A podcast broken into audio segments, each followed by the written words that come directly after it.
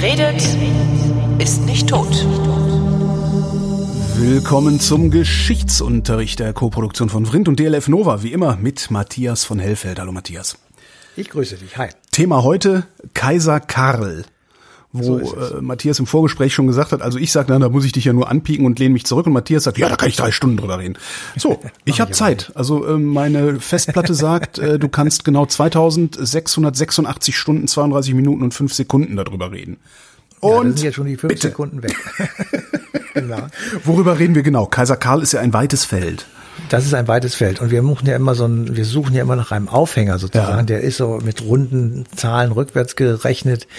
Äh, tatsächlich dann Weihnachten 800. Das äh, ist ja dann eine runde Zahl. Und am Weihnachtstage, am ersten Weihnachtstage des Jahres 800 begab sich zu Rom eine ziemlich wichtige, für die europäische Geschichte wichtige ja, Entscheidung oder eine Tatsache oder ein Ereignis begab sich dort, nämlich dass der fränkische König Karl von Papst Leo ähm, mit der Krone des römisch-deutschen Kaisers äh, sozusagen beehrt wurde. Das Ganze äh, soll oder hat stattgefunden im Petersdom, im späteren Petersdom, der war ja früher noch ein bisschen was anderes, aber in dem nennen wir mal Petersdom. Mhm. Und ähm, als der Mann in den Dom reingeht, ist er fränkischer König. Als er rausgeht, ist er Herrscher über das äh, damals größtmögliche vorstellbare Reich das ungefähr umfasst alles, was heute zu Frankreich gehört, alles, was zu den Benelux-Staaten gehört, alles, was zu Italien südlich von Rom gehört. Die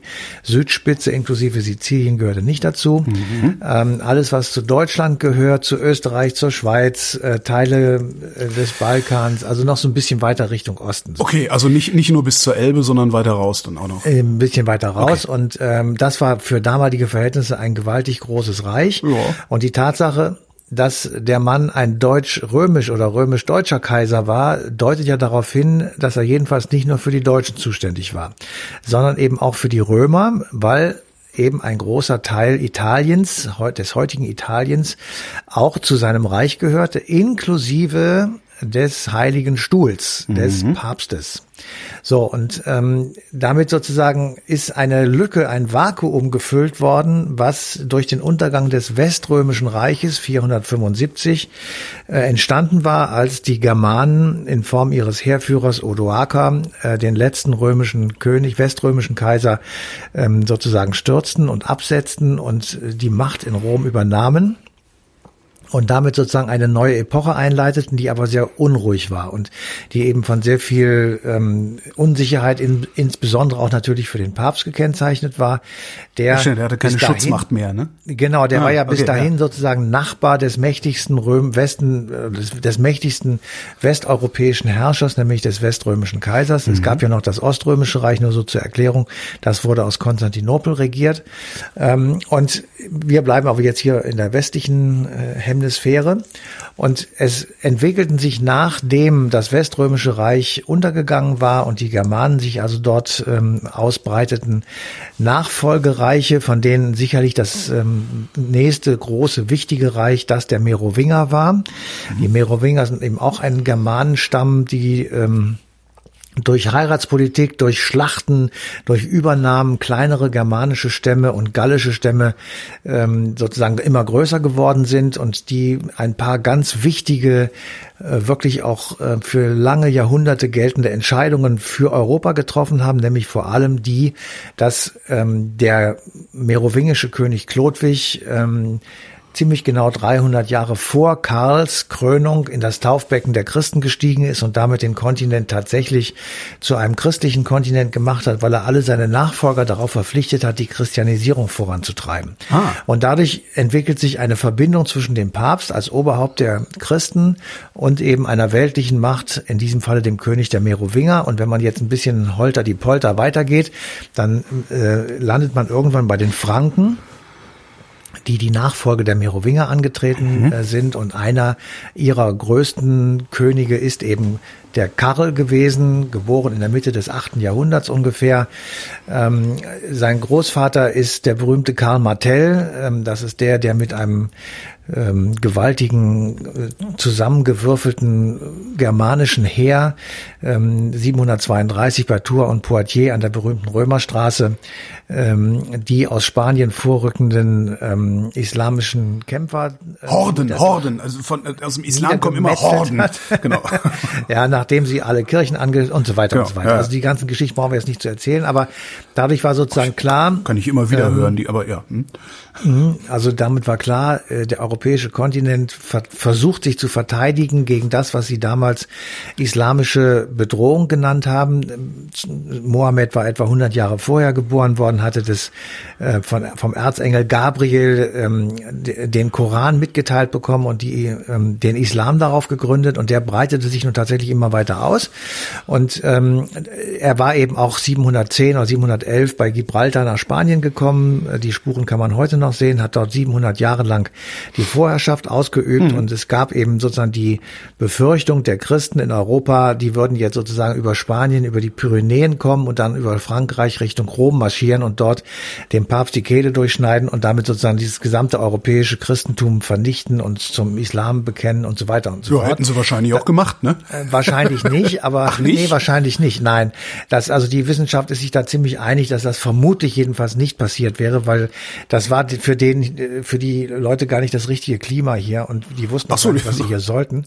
Die wollten das wäre die Alternativlösung sozusagen. Die wollten Beute machen und ja. die wollten klauen und die wollten äh, die Kirchen plündern vielleicht, aber sie hatten nicht vor, Verstehe. hier jetzt sozusagen eine neue Herrschaft aufzubauen. Das heißt, sie werden klug genug, nicht in diesem scheiß Wetter zu siedeln.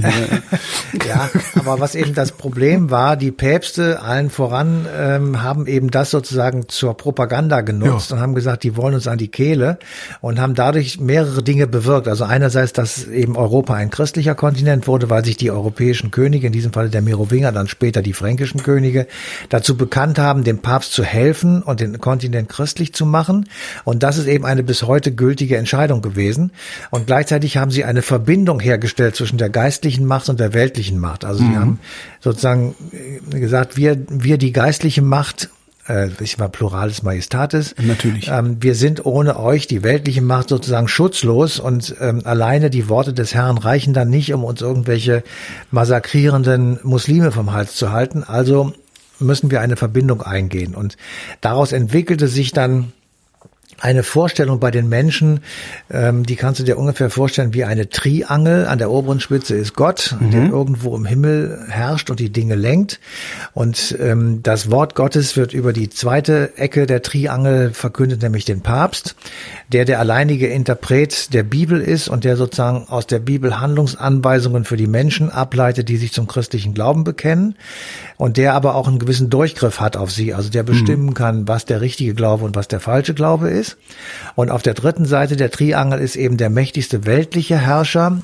Der bekommt einerseits den Segen des Papstes, also den göttlichen Segen, durch den Papst ähm, erteilt, indem er vom Papst gekrönt wird. Und auf der anderen Seite ähm, gibt der weltliche Herrscher dem Papst die Militär, den militärischen Schutz vor irgendwelchen Leuten, die ihm möglicherweise an die, an die Karre wollen. Mhm. Und diese ich sag mal, Dreieinheit, das ist so ein Wertesystem gewesen, in dem sich die Menschen einigermaßen zurechtgefunden haben. Und sie haben gesagt, okay, das, das entspricht sozusagen der göttlichen Ordnung. und der Vater, der Sohn, der Heilige Geist, ne? Ja, nee, das nicht, aber der Vater ist oben und die, ja. die beiden Kinder sozusagen ja, unten müssen ja, sich halt äh, irgendwie gegenseitig stützen und ähm, daher kommt dann abgeleitet das Gottes Gnadentum, also dass man, ah, okay. dass man seine Herrschaft darauf basiert, dass der liebe Gott das will und das ist eben für lange Zeit ähm, ein Kriterium gewesen, das die Menschen akzeptiert haben und gesagt haben, das ist eine göttliche Ordnung, in der wir leben und deswegen muss es auch über den Papst gehen und das war die bedeutende herausragende Stellung, mal abgesehen von theologischen Dingen und rein religiösen Dingen, die eben äh, der Papst innehatte. Mhm. So. Jetzt befinden wir uns immer noch im Jahr 800 am Weihnachtstage und wir müssen so ein Jahr zurück, zwei Jahre zurückgehen. In Rom gibt es eine innerrömische Opposition gegen den Papst und äh, der Papst wird also mehrfach tatsächlich hart angegangen. Also er wird vom Pferd gerissen und verprügelt, dann verstecken sie ihn und schleppen ihn in irgendein abgelegenes Kloster und er sitzt da im dunklen Kerker und also vom Pferd gerissen ist ein Konzept, das mir irgendwie ganz gut gefällt. Reißt ihn vom Pferde! Ja, genau. Also er ist irgendwie nicht so wirklich äh, hart am, am Wind sozusagen mhm. und er muss irgendwie was tun.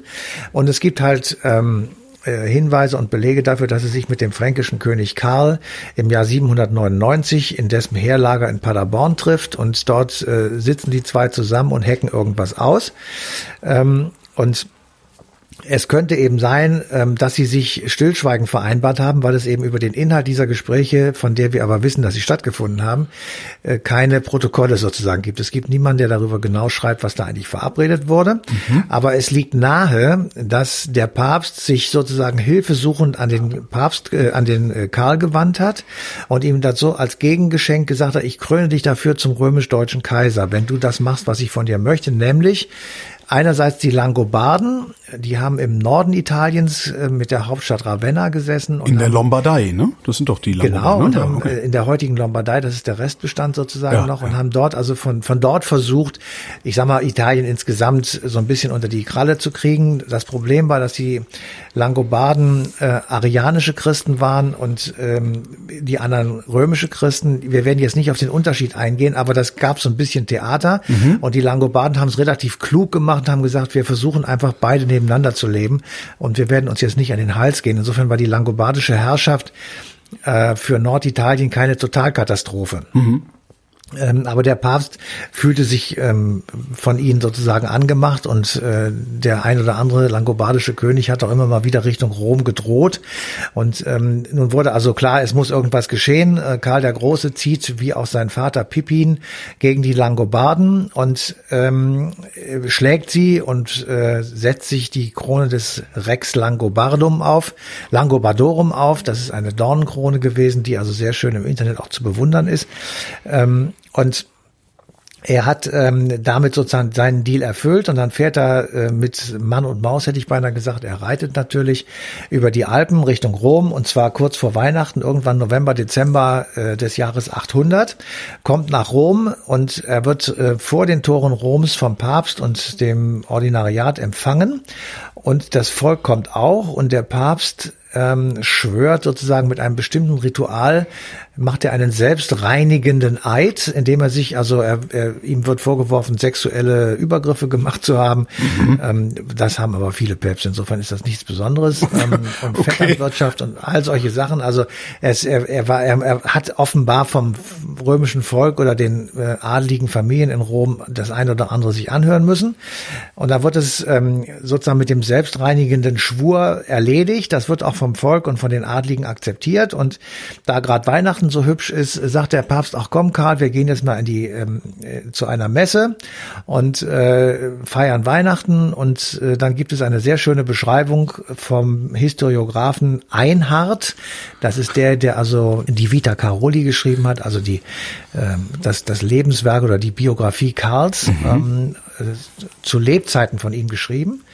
Und der sagt also, ähm, der Karl hätte ähm, gekniet ähm, und dann sei der Papst von hinten mit der Krone in der Hand äh, hinter ihn getreten und, und habe sie gegen gerufen. Den Willen, gegen den Willen Karls auf die Birne gesetzt und ihn damit ausgerufen zum Kaiser. Mhm. Gleichzeitig habe äh, der, die römischen Bischöfe und alles, was da in der Kirche versammelt war, angefangen, die Litanei zu singen. Und der Papst habe be gleichzeitig begonnen, dem neuen Kaiser die Füße zu waschen. Ah ja.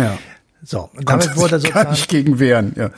Ja, damit wurde ein Mythos gegründet. Ja. Ähm, Karl sei sozusagen gegen seinen Willen und hätte er gewusst, dass er gekrönt worden wäre, wäre er gar nicht erst in die Kirche gegangen. Also, also diese, ich sag mal, Demutsbekundungen und ähm, ich sag mal, die, wie soll ich sagen, also dass äh, er genau. selber gar nicht eigene Interessen hatte, sondern dass er sozusagen gerufen wurde ja, vom Papst. Wenn heute irgendjemand auf der Bühne steht, Standing Ovations kriegt, sagt, nein, nein, danke, es ist der, der Applaus gilt meiner Mutter Die genau. Äh, also äh, wahr wird wohl eher sein, dass äh, Karl durchaus darauf spekuliert hat, dieses zu bekommen und der, dadurch der mächtigste Mann zu werden ähm, und gleichzeitig auch so ein Gegengewicht zu bilden zu Bagdad. Das war damals das große Gegenzentrum sozusagen. Dort ähm, herrschten natürlich die Muslime, also der Kalif von Bagdad und all diese Leute, die also sozusagen in, in, in, in unmittelbarer Nähe von Europa waren. Mhm. Und er hat auch zudem einen sehr guten Kontakt gehabt. Also es gab einen Austausch zwischen den beiden. Und insofern war das so eine Art Gegengewicht. Und selbstverständlich wollte er auch dieses von mir am Anfang beschriebene Vakuum, das das Römische Reich hinterlassen hat, sozusagen füllen. Ähm, so, und jetzt, ja. dieses, dieses Krone aufsetzen, Füße waschen, Litanei singen, haben die das eigentlich wirklich gemacht, so als große Inszenierung? Oder ja, ist das eher was, wo man gesagt hat, so eher zur Niederschrift, äh, Papst setzt Karl Krone auf? Nein, nein, nein, nein, nein. Das waren tatsächlich äh, rituelle Handlungen, okay. die ähm, äh, durchgeführt wurden und die einfach, ähm, ja, wie soll ich sagen, die sozusagen dann bekundeten, auch öffentlich, äh, dieser Mann ist jetzt unser Kaiser oder König oder was auch immer. Und ja. in, insofern war das, das, das wurde so gemacht. Also wenn der Papst, das gibt's ja heute noch, dass der, ich weiß jetzt nicht genau, an Ostern, glaube ich, oder an irgendeinem Tag Boah. wäscht der Papst besonders Bedürftigen die Füße, Aha. also der jetzige Papst. Aha. Und das ist irgendwie so eine, so eine besondere, was, was früher nur Königen zuteil wurde, äh, wird jetzt euch so, zuteil. Ne? Okay, verstehe. Aber da, da bin ich zu wenig Theologe. Aber was ja. eigentlich wichtig ist, ist, ähm, und damit ist die Bedeutung dieses Tages sozusagen auch erklärt, ähm, und zwar auf drei, vier Ebenen. Davon will ich mal versuchen, das ein oder andere zu erklären. Also erstens, ähm, wir haben ein Nachfolgereich, äh, Frankreich und Deutschland, nehmen wir mal die beiden großen Blöcke zusammen, und Italien. Ähm, Österreich gab es damals noch nicht, die Schweiz auch nicht ähm, und die Benelux-Staaten auch nicht. Also diese drei großen Blöcke sozusagen, die gründen ein gemeinsames Reich und diese drei großen Blöcke im Prinzip jedenfalls stellen auch die Gründungsmitglieder der Europäischen Gemeinschaft des Jahres 1957 dar. Mhm. Und daher kommt äh, die Idee und die Vorstellung, dass Deutschland und Frankreich sozusagen die Motoren dieser europäischen Einigung sind, weil eben eigentlich wenn man es ganz, ganz weit zurückverfolgt, gehören die beide zusammen. Eigentlich sind wir Brüder. Und Schwestern, ich und lege Wert darauf. Insofern äh, haben wir tatsächlich mehr miteinander zu tun, als irgendwie vielleicht klar ist, äh, weil immer nur im Kopf ist, dass wir so lange Krieg gegeneinander ja. geführt haben. Das stimmt. Ja, wie, das haben wie Geschwister wir, aber, halt, ne? Ähm, es, ja, ich, ich halte nichts davon, Europa als Familie zu betrachten, aber wenn man dann so will, dann wäre ja. das ein Streit unter Geschwistern. Jedenfalls, also ähm, es, es kommt sozusagen eine Nachfolge und damit beginnt auch Europa sein Gesicht zu bekommen und ähm, dieses europäische Gesicht hat etwas zu tun mit der Antike. Und da sind zwei Sachen wichtig, die im, mit Karl dem Großen verbunden sind. Ähm, das eine nennt man die karolingische Renaissance. Und zwar ist das ähm, begründet sozusagen durch den zweiten, durch die zweite Vorstellung, die kommt aus der Bibel, in der mehrfach steht, dass nach dem Untergang des vierten Weltreiches die Erde äh, ein Ende findet, dass also die ganze Welt mhm. dann untergehen würde. Und das vierte Weltreich wäre das römische Reich. Nach den Griechen, den Babyloniern und den Persern wäre das römische Reich das vierte Weltreich, das eben mit der Besetzung durch die Germanen 475 Odoaker untergegangen ist. Es war dann noch das Oströmische Reich da, ja. aber das war eben kein ganzes Weltreich mehr, sondern vielleicht nur noch ein halbes. Ah, okay, Weltreich muss es sein. Okay, verstehe. Genau, das steht in der Bibel. Und daraus entwickelte sich die Vorstellung, man muss diese, dieses Weltreich übertragen oder erhalten. Man muss es, man darf es nicht untergehen lassen. Mhm. Und deswegen wurde die politische Philosophie, die politische Ideologie entwickelt, der Translatio Imperii, also der Übertragung des Reiches auf einen Kaiser. Und deswegen ist Karl kein deutscher Kaiser, oder kein fränkischer Kaiser, sondern ein deutsch-römischer Kaiser. Er ist im Prinzip der Nachfolger von Augustus. Mhm. Und er konnte sich auch tatsächlich Augustus, was der Erhabene heißt, nennen. Und damit war nach außen wie nach innen signalisiert, das römische Reich ist nicht untergegangen wir folgen sozusagen den Spuren der Bibel und sagen, das Römische Reich ist nicht untergegangen. Und diese Idee, dass das Römische Reich nicht untergegangen ist, setzt sich fort bei Otto dem Großen 962. Der macht aus der Translatio eine Renovatio, also eine Renovierung des großen Römischen Reiches mhm. und sogar Mehmet der Zweite, der heißt, war glaube ich Mehmet der Sultan, der 1453 äh, Istanbul äh, bzw. Konstantinopel erobert und es daraus Istanbul macht, nennt sich selbst auch römischer Kaiser in Tradition, dass das eben nicht untergeht. Mhm. So, wenn du das zu Ende überlegst, wenn du sagst, das darf nicht untergehen, mhm. das Römische Reich hat das Griechische Reich übernommen sozusagen oder als Provinz integriert, ähm, dann war es auch logisch, ähm, die Dinge zu erhalten und eben auch zu trans verieren in die Gegenwart, die in der Antike gedacht und ersonnen und festgestellt wurden. Also mhm. die griechischen Wissenschaften, die griechische Literatur, die griechische Geschichtsschreibung, die Philosophen, die Götterwelt etc. etc. So und deswegen hat er während der karolingischen Renaissance, so nennt man das, äh, die Wissenschaftler seiner Zeit in die Welt gejagt und hat gesagt, ihr sucht alles zusammen, was wir aus der Antike finden. Schriften, mhm. Steine, ähm, alles Mögliche. So. Bis hin dass er aus Rom Steine nach Aachen hat bringen lassen, um die in dem Aachener Dom zu verbauen. Die kannst du heute noch sehen. Mhm. Also, du hast die Vorstellung, die Moderne des Jahres 800 ja. ist ein Teil oder steht auf den Schultern der Vergangenheit der Römer und der Griechen. Und wir wissen so viel über die Römer und die Griechen, obwohl das eigentlich gar nicht so viel ist. Nur deswegen, weil durch diese, Reno äh, durch diese ähm, karolingische Renaissance sehr vieles in die damalige Gegenwart hineingerettet wurde. Mhm. Und damit sozusagen ist Karl ein Verbindungsglied oder die Leute, die in seiner Zeit oder an seinem Hof gelebt haben, ein Verbindungsglied zwischen der Vergangenheit und unserer Gegenwart, weil wir immer noch davon speisen, dass er uns das damals sozusagen übertragen oder hinterlassen hat. Das ist eine Ebene sozusagen, die uns die Bedeutung von Karl so ein bisschen äh, klar macht, ohne jetzt auf die Schattenseiten von ihm zu gehen, auf die können wir gleich noch kommen, aber das ist eben etwas, was sozusagen äh, bleibend für immer mit diesem Namen verbunden ist. Genauso, und das ist das Zweite, was man bei seinem Namen sozusagen wissen sollte, ist, er hat versucht, dieses große Reich zu regieren. Und das ist gar nicht so einfach gewesen. Du musst dir vorstellen, eine Reise von Aachen nach Rom kann sechs Wochen dauern damals. Ja, dann bist du aber wahrscheinlich auch schon schnell unterwegs und, du bist dann äh, schon und hast die Alpenquerung überlebt. Ja. Genau, und ähm, also die ähm, damals gab es schon auch ein Mobilitätsnetz über Deutschland und Frankreich natürlich, also Straßen, Wege, Trampelpfade. Also man konnte, man wusste schon, wie man darüber kommt, aber es hat halt gedauert. So, und dann hat er äh, gesagt, okay, wie kann ich dieses große Reich regieren? Eine Hauptstadt gibt es nicht. Es gab von den Römern die ja lange Zeit Gallien, wie wir wissen, besetzt haben, also das, was heute Frankreich ist, bis zum Rhein, ähm, gab es eine äh, Zentrale, das war die Ile de la Cité in Paris. Mhm. So, deswegen war Paris immer schon so eine sehr herausgehobene Stadt, bis zum heutigen Tage. Deswegen ist Frankreich zentralistisch. Ähm, weil Paris, das war sozusagen der, der Fixpunkt, da lief alles drauf hinaus.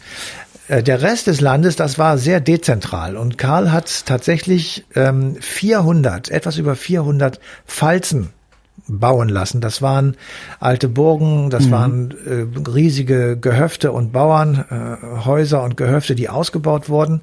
Und diese Falzen waren etwa einen Tagesritt und einen Tagesmarsch voneinander entfernt.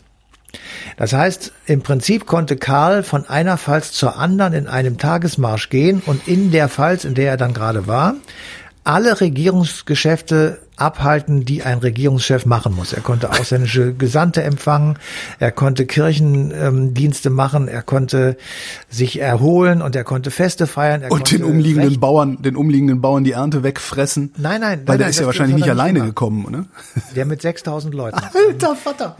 Ja, ja, aber das, das, das hat er nicht gemacht, sondern das war sozusagen ein System, äh, das, das war das Regierungssystem sozusagen. Anstatt einer Hauptstadt eben solche, nee, bis zu 6000 muss man sagen, Entschuldigung, also bis zu 6000. Ähm, so, und die Pfalzen, von denen die größte und die am weitesten ausgebaute eben jene in Aachen war, dessen Mittelpunkt wir heute noch sehen, nämlich den Aachener Dom. Mhm. Ähm, und Teile des Rathauses im Übrigen waren auch davon ähm, noch übrig, sind auch noch davon übrig geblieben, aber die anderen Pfalzen, ich sag mal Trier oder sowas, das kann man sich alles noch angucken.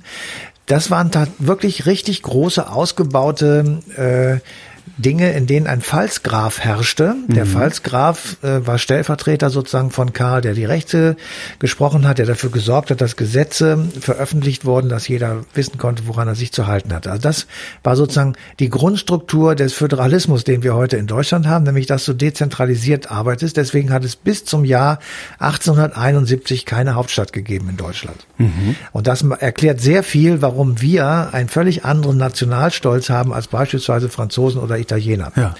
Ja, weil die eben immer schon auf Rom beziehungsweise Paris äh, geguckt haben und deswegen ist das für die eine völlig andere Sache als für uns. Das ist so, projiziert sich auch leichter, ne? Also wenn du wenn du so Ja, eine, natürlich, eine einen, natürlich. einen Ort hast, auf den du deine dein gesamtes Nationalgefühl projizieren kannst, ist halt vielleicht auch insgesamt gesünder auch für deine Nachbarn, als wenn du es auf irgendwelche komischen ähm, ja transzendenten Werte, äh, ne, Leder und so, wir, wir kennen ja den Scheiß, als wenn du es darauf pro projizierst, ja. man kann das so und so sehen, das ist richtig. Ähm, so. Also das ist sozusagen die, äh, die, die Verwaltungsstruktur oder die, die, ähm, ja, die Regierungsstruktur. Ähm, Das war das zweite. Das erste hatte ich ja gesagt. Er hat versehentlich den Föderalismus erfunden. Ja. Ja, ähm, naja, das, das wird natürlich auch jetzt wieder jede, jede Menge Leute geben, die sagen, das ist Quatsch. Aber wenn du dir die Geschichte der Deutschen zu Ende anguckst, dann geht eben sozusagen in der Spitze gibt es hier 350 eigenständige Völkerrechtssubjekte auf Ja. deutschem Boden. Und äh, das hat natürlich etwas damit zu tun, dass jeder eher sich sozusagen um seinen eigenen Kram gekümmert hat und eben keine Fixierung auf Berlin, Hamburg oder Aachen war, sondern eben auf viele kleine, Karlsruhe oder sowas. Naja, vor allen Dingen, was Ähm, hat denn der, der Pfalzgraf, wenn der da so vor sich hin regiert hat, so um seine Pfalz herum? Der wird zwar gesagt haben, ich regiere hier im Namen Karls, also des Kaisers, äh, aber letztendlich wird derjenige, über den regiert wurde oder über den geherrscht wurde, der wird einfach nur äh, den Pfalzgraf Schneidereit gesehen haben. Und äh, So ist entsprechend ist dann, wenn dann, wenn dann die. Macht des Kaisers irgendwann wegbröckelt, ist der Pfalzgraf noch da und der macht dann sein eigenes Reich. Ja. Genau so ist es. Und, und das, das kann man, da kann man die Struktur, aber das machen wir jetzt nicht, weil da Ja. bist du mit deinen 2000 Stunden wirklich zu knapp dabei. Ähm, ähm, ähm, ich habe noch eine Frage zum Heiligen Römischen Reich. Haben wir diesen diesen Quatsch eigentlich irgendwann hinter uns gelassen oder gibt es immer noch äh, vielleicht das so unter den- den deutsche genau Adelskreise, die immer noch glauben, sie würden da irgendwie was bewahren, weil die sind ja manchmal so Nein. komisch. Also, Nein, nein, also das ist äh, sehr genau definiert. Also das Heilige Römische Reich beginnt tatsächlich Weihnachten 800, nämlich Ja. mit der Gründung, mit der Krönung äh, Karls. Und es endet 1806 nach dem berühmten äh, Reichsdeputationshauptschluss, nachdem Napoleon ähm, das linke und auch das rechte Rheinufer neu sortiert hat und äh, dadurch die deutschen Fürsten, die auch in Einzelstaaten natürlich äh, unterwegs waren, ähm, aus dem äh, Heiligen Römischen Reich sozusagen rausgebrochen hat durch die Gründung des Rheinbundes. Und dann haben die gesagt, die, die deutschen Fürsten, wir gehen lieber zum Rheinbund. Und ähm, als der Rheinbund gegründet wurde, tritt oder hört, ähm, legt die Krone nieder.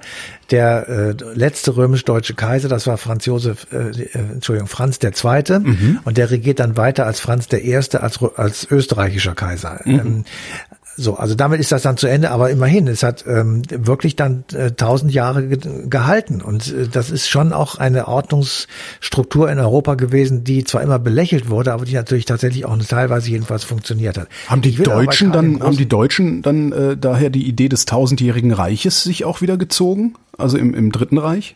Selbstverständlich. das Okay, dritte verstehe. Reich war das dritte Reich. Das erste war das Kaiserreich von Karl dem Großen, Ja. das zweite von Bismarck, 1871, und das dritte ist das von Hitler. Ähm, Okay.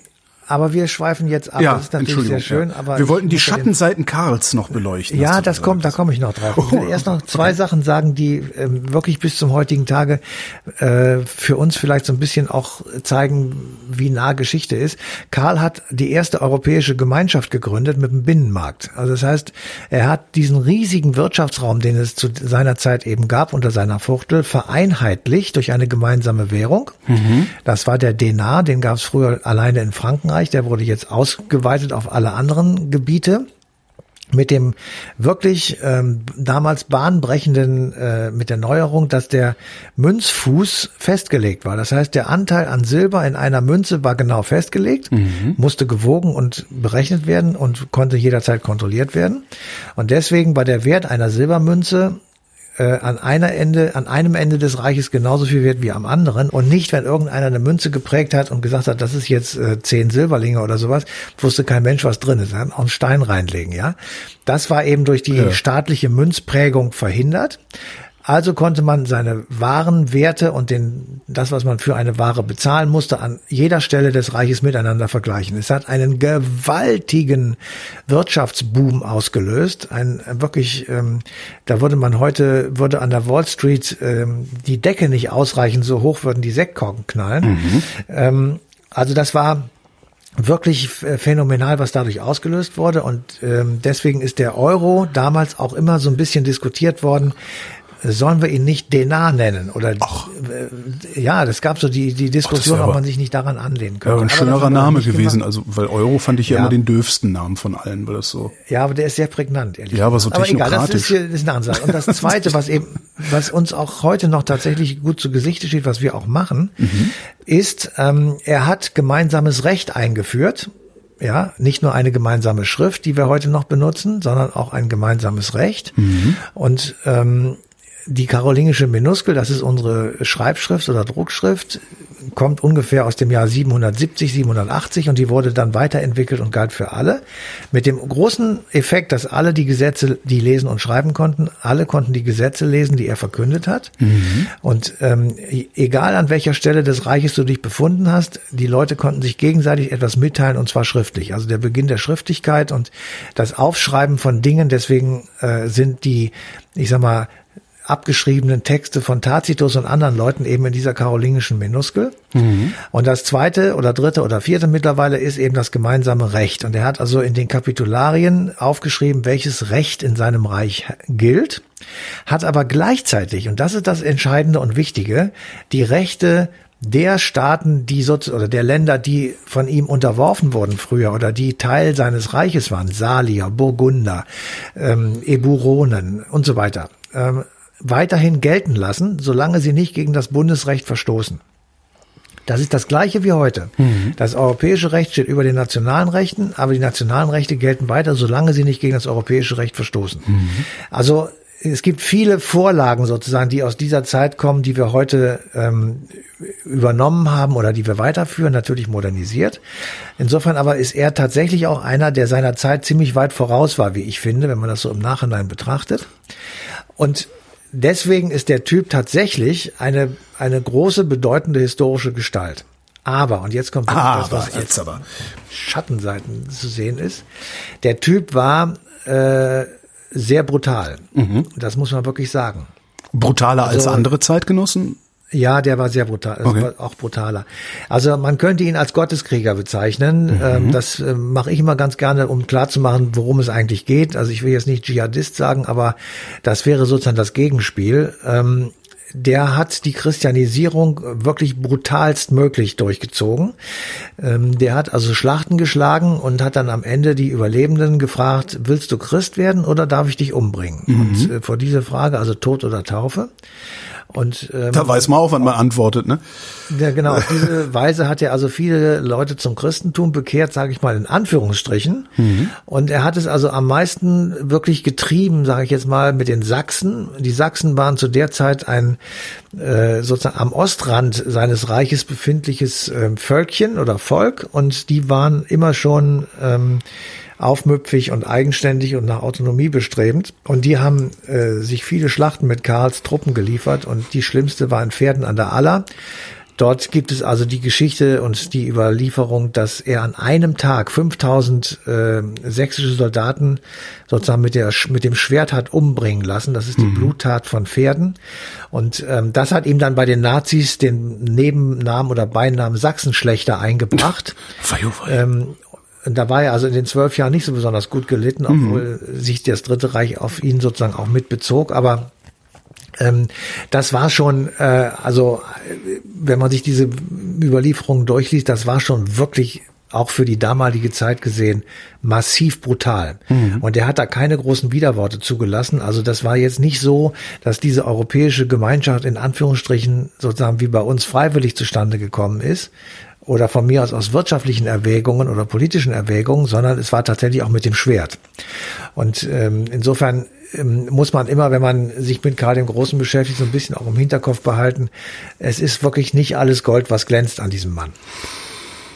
Ja, aber so, ja.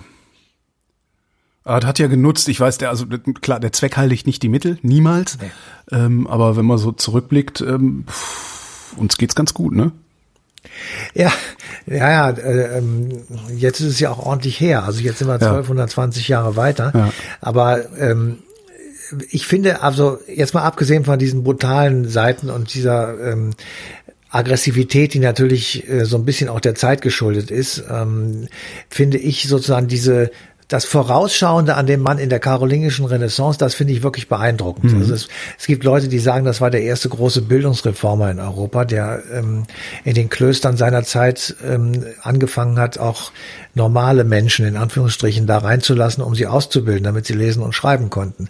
Ähm, er hat dafür gesorgt, dass in den Pfalzen Archive angelegt wurden, die einfach die Geschichten, die wir heute kennen, ähm, aufgeschrieben haben. Und man kann im ja. Netz äh, sich so Bilder angucken, wie das aussieht, wie, wie wunderbar die ausgemalt wurden mit so kleinen Bildchen am Anfang einer Zeile oder wie, wie viel Mühe sich da gegeben haben, um einfach auch ähm, Geschichten zu transportieren, die eben stattgefunden haben. Und vieles von dem, was wir über die Antike wissen, kommt eben genau aus diesen Pandekten, aus diesen alten mhm. Äh, Blättern, die sie damals aufgeschrieben haben. Und wir haben wenig Primärquellen aus der Antike. Woher auch? Es ist jetzt lange her und Rom hat oft gebrannt, deswegen ist viel zerstört worden. Also wir, wir sind tatsächlich darauf angewiesen, dass eben solche ähm, äh, Historiker oder solche Leute, die das ähm, aufgeschrieben haben, das richtig abgeschrieben haben. Auch da gibt es sehr viele Probleme, weil man ähm, manchmal findet man Texte zu also einer Geschichte mit zwei verschiedenen Versionen. Ähm, aber auf der anderen Seite, wir wissen, dass äh, Karl da nicht irgendwelche Halligallis durch die Gegend geschickt hat, sondern er hat tatsächlich Wissenschaftler zu der Zeit, also Alcuin stand an der Spitze, das war der größte Gelehrte seiner Zeit, das war ein, ein Engländer oder ein Brite, der ähm, seit 20 Jahren schon an seinem Hof war und mhm. der Karl also sozusagen beraten hat. Das war ein ex exquisiter Wissenschaftler, also nachweislich ein großartiger Wissenschaftler. Und ähm, da gab es noch ein paar andere von, die eben ihm geholfen haben. Und deswegen gehen die Wissenschaftler davon aus, dass das, was da in diesen ich sag mal, Überlieferungen steht, einigermaßen der Realität entspricht, aber das ist immer so ein bisschen mit Fragezeichen verbunden. Eine letzte Frage hätte ich noch. Warum hältst du nichts davon, Europa als Familie zu betrachten? Weil das kein historisches Kriterium ist. Äh, es gibt auch nicht gut und böse und gut und schlecht. Also böse schon, aber nicht gut und schlecht. Ja. Ähm, also Familie ist ein, ein sozialer, soziologischer Begriff und wir sind bei Geschichtswissenschaften und da hat es nichts mit Familie am Hut. Da geht es nicht darum, ob jemand sich am Tisch nicht benehmen kann. Napoleon wurde oft so äh, genannt. Das war der unartige ähm, Sohn sozusagen der europäischen Monarchien, die also mit Napoleon am Tische sitzen und feststellen, dass der rumrüpelt. Ja. Äh, ja, das ist eine völlige Verniedlichung und Verharmlosung der Probleme, die es tatsächlich gegeben hat, weil die französische Revolution, also auch Napoleon, ist der Aufstand derjenigen, die unter dem System der Monarchen so zu leiden hatten, dass sie gesagt haben, jetzt reißen wir euch den Arsch auf. Ja. Und zwar zu Recht. Ähm, da gibt es überhaupt keine Diskussion. Ungerechte Systeme hat immer ähm, sind immer zweiseitig. Einer hat was davon, die anderen, und das sind meistens die Mehrheit, äh, haben eben nichts davon oder leiden darunter.